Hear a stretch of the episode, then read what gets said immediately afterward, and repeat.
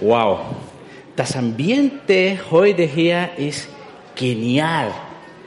Ich habe, ich denke, seit fast zwei Jahren nicht erlebt. Ja, ich bin hier, äh, nee, ich bin erst am Donnerstagabend in Deutschland angekommen.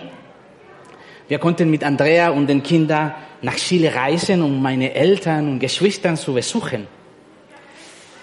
Deshalb die letzten drei Wochen, ich war nicht hier. Das erste Mal hier erfahren, eine volle Gemeinde, das ist toll. Ja, äh, war eine tolle Zeit in Chile. Das letzte Mal, dass wir als Familie dort waren, ist drei Jahre her.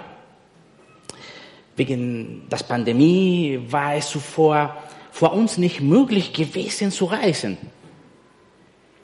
Ich war also in Chile als der aktuelle Krieg in Ukraine begann. Obwohl dieses schlimmes Ereignis jeden Tag in alle Nachrichten zu sehen war, wird dieser Krieg von den Menschen dort aus der Ferne, von anderem Ende der Welt gesehen. Und obwohl die Mehrheit der Chilenen diesen Krieg mit Empörung und Besorgnis betrachtet, gibt es andere Themen, die die chilenische Gesellschaft mehr beschäftigen, dass sie näher und stärker im Alltag präsent sind, wie zum Beispiel die große Migrationskrise der venezolanischen Bevölkerung und alle Folgen, die diese Migration von Millionen Venezolanern in anderen südamerikanischen Ländern verursacht hat. Generell gilt, wenn uns etwas direkt betrifft, wird es für uns zu einem wichtigen Thema.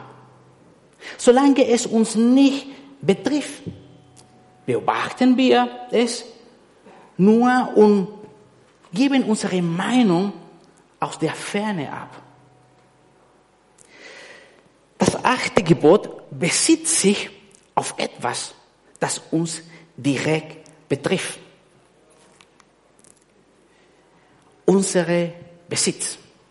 Es geht aber auch um unsere Verantwortung gegenüber anderen. Besitztümer spielen im menschliches Leben eine sehr wichtige Rolle. Als Menschen sind wir oft bereit, unser Eigentum zu verteidigen. Tatsächlich haben viele aktuelle Konflikte mit diesen Thematik zu tun, wie die, der israelisch-palästinensische Konflikt um Land oder der Krieg in, in der Ukraine selbst. Wir Menschen sind in der Lage, unser Eigentum zu verteidigen selbst, wenn wir dabei unser eigenes Leben riskieren. Das war zum Beispiel der Fall von Robin Sloan, einer Amerikaner, der bei einem Walfram in Kalifornien starb, als er versuchte, einige persönliche Erinnerung, Erinnerungsstücke aus seinem Haus zu retten. Oder der Fall einer Frau, die ebenfalls bei denselben Walbrand starb, weil sie sich weigerte zu gehen, bevor sie nicht alle ihre Pferde eingesammelt hatte. Es schmeckt uns wenn wir unsere materielle Besitztümer verlieren. Vor allem, wenn sie uns viel Mühe und Arbeit gekostet haben. Oder wenn sie vielleicht aus materielle äh, Sicht nicht so wertvoll sind, aber aus emotionaler Sicht sehr wichtig sind.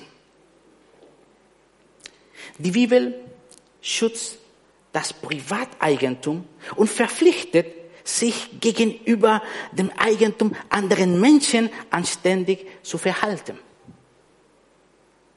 Diebstahl ist in fast alle Gesellschaften verboten, ebenso wie Mord. Und in diesem Fall, äh, in diesem Sinn, äußert der Dekalog, die, die zehn Geboten, nicht Neues. Das Unterschied besteht darin, dass dieses Verbot nicht nur ein Verbrechen gegen, gegen den Nächten ist, sondern auch eine Sünde gegen Gott. Mit anderen Worten, dieses Gebot spiegelt genauso wie die anderen den Charakter Gottes äh, wider und ist somit ein grundlegendes Prinzip, das über alle Bedingungen und Umstände hinausgeht. Dabei spielt keine Rolle, ob es sich um den Diebstahl eines Gegenstands oder die Entführung einer Person handelt. Es kommt auch nicht darauf an, ob der gestohlene Gegenstand wertvoll ist oder nicht. Diebstahl in all seinen Formen ist von Gott verboten, weil er gegen seinen Charakter verstößt, sei es Betrug, Veruntreuung, Zahlungsverweigerung, Übervorteilung, geistige Diebstahl und so weiter. Für mich ist es erstaunlich, wie viele Regeln Gott Israel im Alten Testament in Bezug auf das Eigentum und das Gebrauch von Eigentum gab. In 5. Mose lesen wir, wenn ihr das Land besitzt, das der Herr, euer Gott, euch geben will, dann stellt euren Nachbarn keinen Grund und Boden. Lasst die Grundstückgrenzen so, wie eure Vorfahren sie gezogen haben. Gott kümmert sich auch um materielle Dinge. Deshalb legte er genaue Regeln für den Besitz fest. Die Israeliten sollten den Besitz der anderen achten. So konnten sie zum Beispiel nicht die Mühle eines Mannes als Pfand nehmen, weil er dann nicht mehr in der Lage wäre, das Getreide für seinen Brotherstellung zu, machen, zu malen. Sie dürfen auch keinen Mantel als Sicherheit für die Bezahlung einer ausstehenden Schuld nehmen, da der Schuldner sonst nicht hätte, womit er sich Nacht in, in der Nacht bedecken könnte. Und so gab's in mosaische Gesetz verschiedene Gesetze, die das Privateigentum schützen. Wie zum Beispiel der Erlass von Schulden allen sieben Jahren. Oder die Befreiung von Sklaven auch alle sieben Jahre. Auf diese Weise wurden die Besitztümer anderen respektieren und Missbrauch äh, vermieden. Leider hielten sich die Israeliten nicht regelmäßig an Gottes Gesetz. Mir fällt auf, dass in den letzten Jahren sowohl in Hollywood und hier auch in Europa Filmen erschienen sind, deren äh, Helden Diebe sind, die ein Casino ausrauben im Fall von Oceans Eleven oder äh, die nationale Banknotendruckerei oder die spanische Nationalbank wie bei Casa de Papel, Haus des Geldes und versuchen, den Raub dieser Institutionen, die als ungerecht oder missbräuchlich dargestellt werden, in irgendeine Weise zu rechtfertigen. In Spanische gibt ein Sprichwort, das lautet, Ladrón que roba a ladrón tiene cien años de perdón. Das heißt, ein Dieb, der einen Dieb bestiehlt, hat 100 Jahre der Vergebung. In Spanischen reimt sich natürlich dieser Satz. Dieses Sprichwort nutzt man als Entschuldigung für eine schlechte Tat zum Beispiel ein Diebstahl, gegen eine boshafte Person. Du sollst nicht stellen, ist jedoch ein Gebot, das nicht davon abhängt, ob Menschen oder Institutionen gut sind oder ob sie gerecht handeln und es verdienen, dass ihr Eigentum respektiert wird. Einmal taten sich die Pharisäer und Sadduzäer, die verfeindet waren, zusammen, um Jesus eine Falle zu, eine Falle zu stellen. Sie gingen hin und fragten ihn vor all seinen Zuhörern, ob es rechtmäßig sei, dem Kaiser Steuer zu zahlen.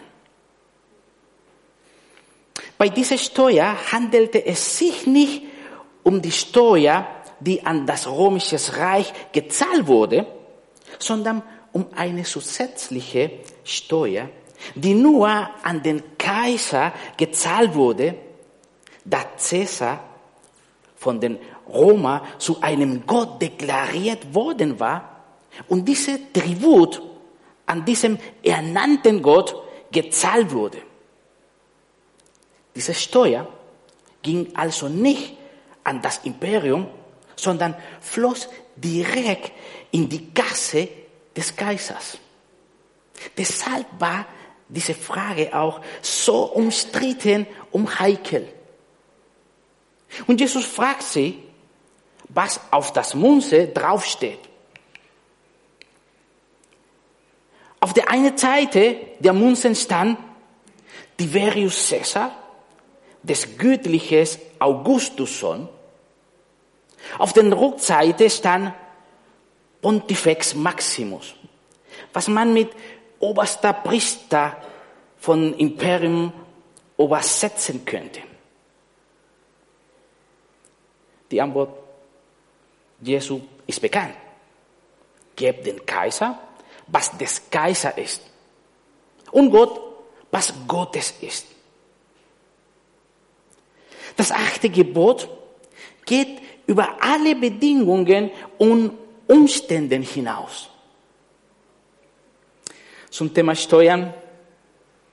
Ein Freund von uns, der uns bei der Steuererklärung hilft, wir brauchen ihn, hat ein Motto, die mir sehr gefällt. Er sagt, wir werden dem Staat keinen Pfennig stellen, aber wir werden aber wir werden ihm auch keinen Pfennig schenken. Und das ist das Ziel. In neue testamentliche Zeit war wirtschaftliche Unmoral sehr verbreitet.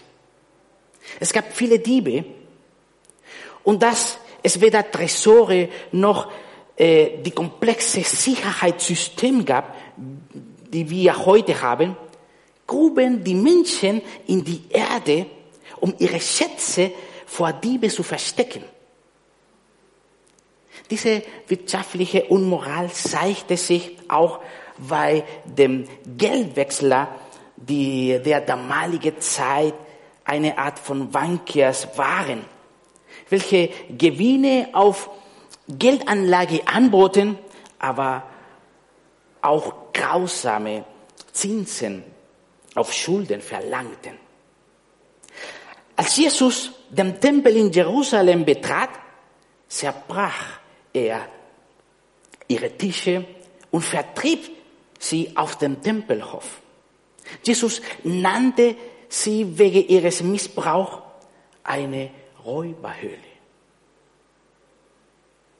Und Jesus bringt jedoch einen Paradigmenwechsel in Bezug auf das achte Gebot, den wir im Neuen Testament nachvollziehen können. Im Alten Testament war der Besitz des Landes ein Erbe Gottes an sein Volk. Und natürlich war ein Segen, denn es zu schützen und zu bewahren galt. Im Neuen Testament, nach seinem Tod und seiner Auferstehung, zeigte Jesus seinen Jüngern, dass er ihnen ein Erbe andere Art geben würde. Petrus beschreibt so, gelobt sei Gott, der Vater unseres Herrn Jesus Christus, der uns nach seiner großen Barmherzigkeit wieder geboren hat zu einer lebendigen Hoffnung durch die Auferstehung Jesu Christi von den Toten, zu einem unvergänglichen und unbefleckten und unverwelklichen Erbe, das aufbewahrt wird im Himmel für euch, die ihr aus Gottes Macht durch den Glauben bewahrt werdet zur Seligkeit, die bereitet ist, dass sie offenbar werde zu der letzten Zeit.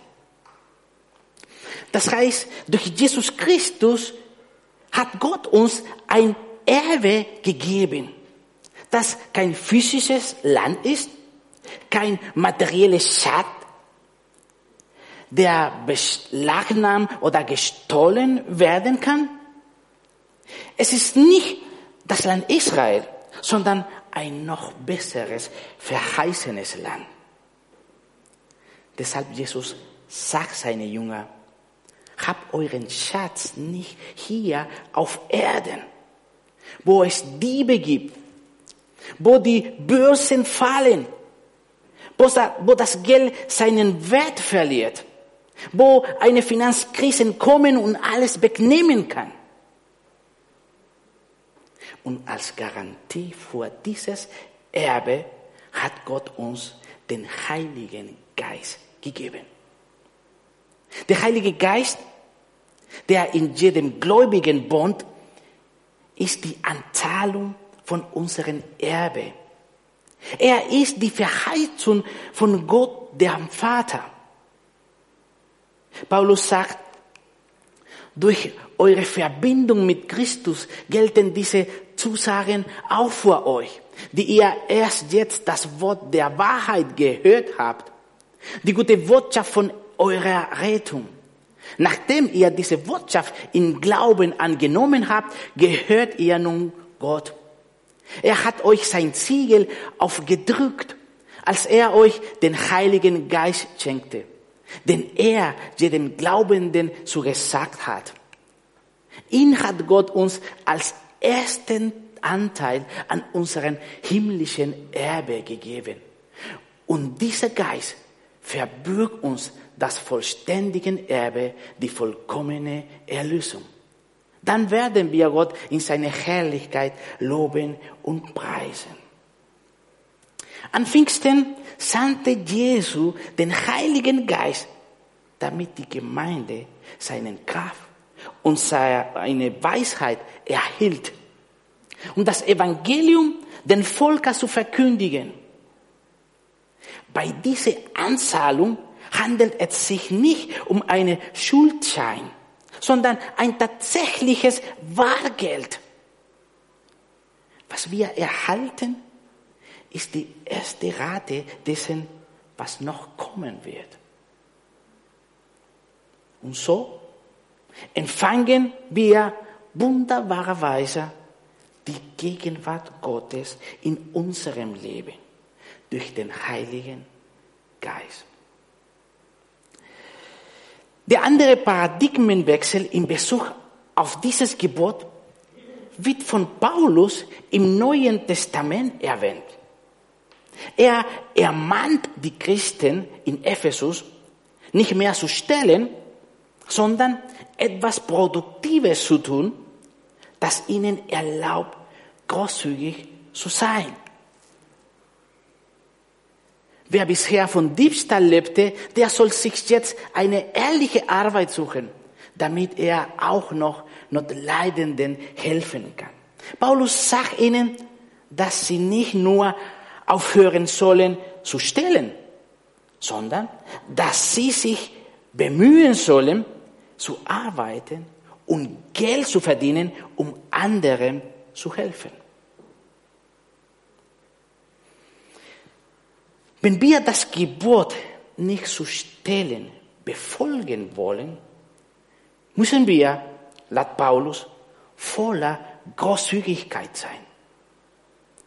Dazu gehört, dass wir den Armen helfen, dass wir unseren Güter und Zeit den Bedürftigen zur Verfügung stellen. Als Judas sah, wie Maria einen halben Liter reiner Nade auf die Füße Jesus goss und sie mit ihrem Haar abtrocknete, war er entrüstet.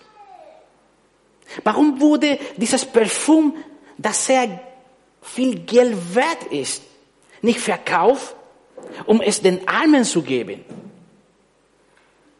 Und Jesus verteidigte Marias Akt der Anbetung mit den Worten, lass sie. Maria hat damit nur die Salbung für mein Begräbnis vorweggenommen. Arme, die eure Hilfe nötig haben, wird es immer geben. Ich dagegen bin nicht mehr lange bei euch. Der Herr Jesus ist gestorben, auferstanden und in den Himmel aufgefahren.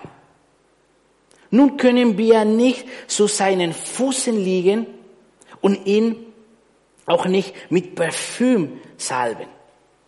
Aber, wie Jesus sagte, wir haben die Armen unter uns.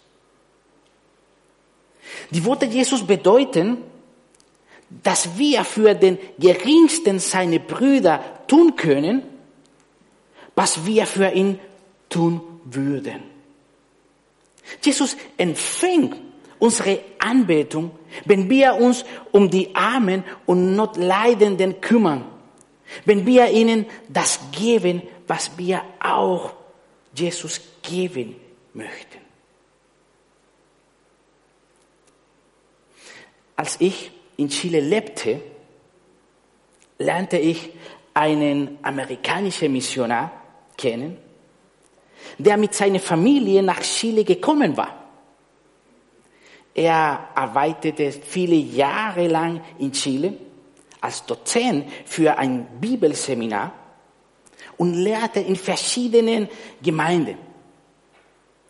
Er arbeitete auch daran, professionelle Fußballspieler mit dem Evangelium zu erreichen und zu Jünger zu machen.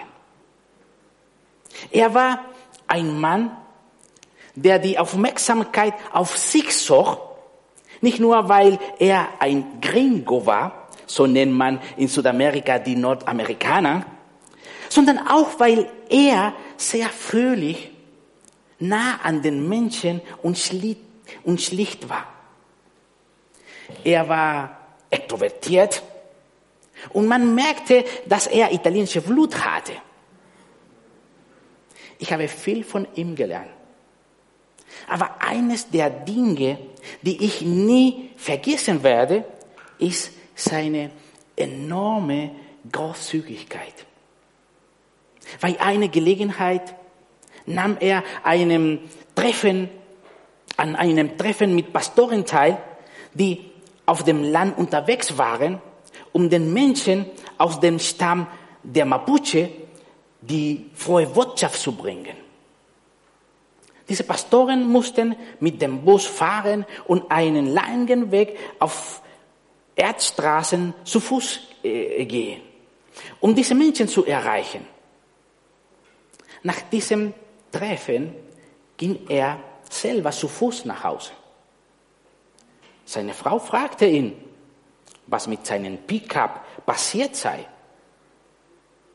Und er sagte, ich habe, er sagte, er habe sein Auto einem diesen Pastoren geschenkt, weil er ihn dringender benötigte als er selbst. Erstaunlicherweise war es nicht das erste Mal, dass er sein Fahrzeug geschenkt hatte. Ich glaube, dieser Gringo-Missionar war sich sehr bewusst, dass sein Schatz nicht auf dieser Erde lag. Und obwohl seine Großzügigkeit uns so extravagant erscheinen mag, wie das Parfum aus reiner Gnade, das Maria über das Füße Jesu goss, bin ich sicher, dass der Herr sich über diese Tat freute und diese Anbetung empfing. Das achte Gebot lehrt uns also nur, äh, nicht nur nicht zu stehlen und den Besitz des anderen zu schützen. Wir lernen auch anhand dieses Gebotes, dass wir unseren Schatz vermehren können und damit, und damit denen, die Gottes uns in den Weg stellt, großzügig helfen. Ohne die Kosten zu achten, sondern auf den Schatz, der auf uns im Himmel wartet. Häufig in dieser Welt keine Reichtümer an. Sie werden nur von Motten und Ross zerfressen oder von Einbrechern gestohlen. Sammelt euch viel mehr Schätze im Himmel, die unvergänglich sind und die kein Dieb mitnehmen kann. Wo nämlich euer Schatz ist, da wird auch euer Herz sein. Amen.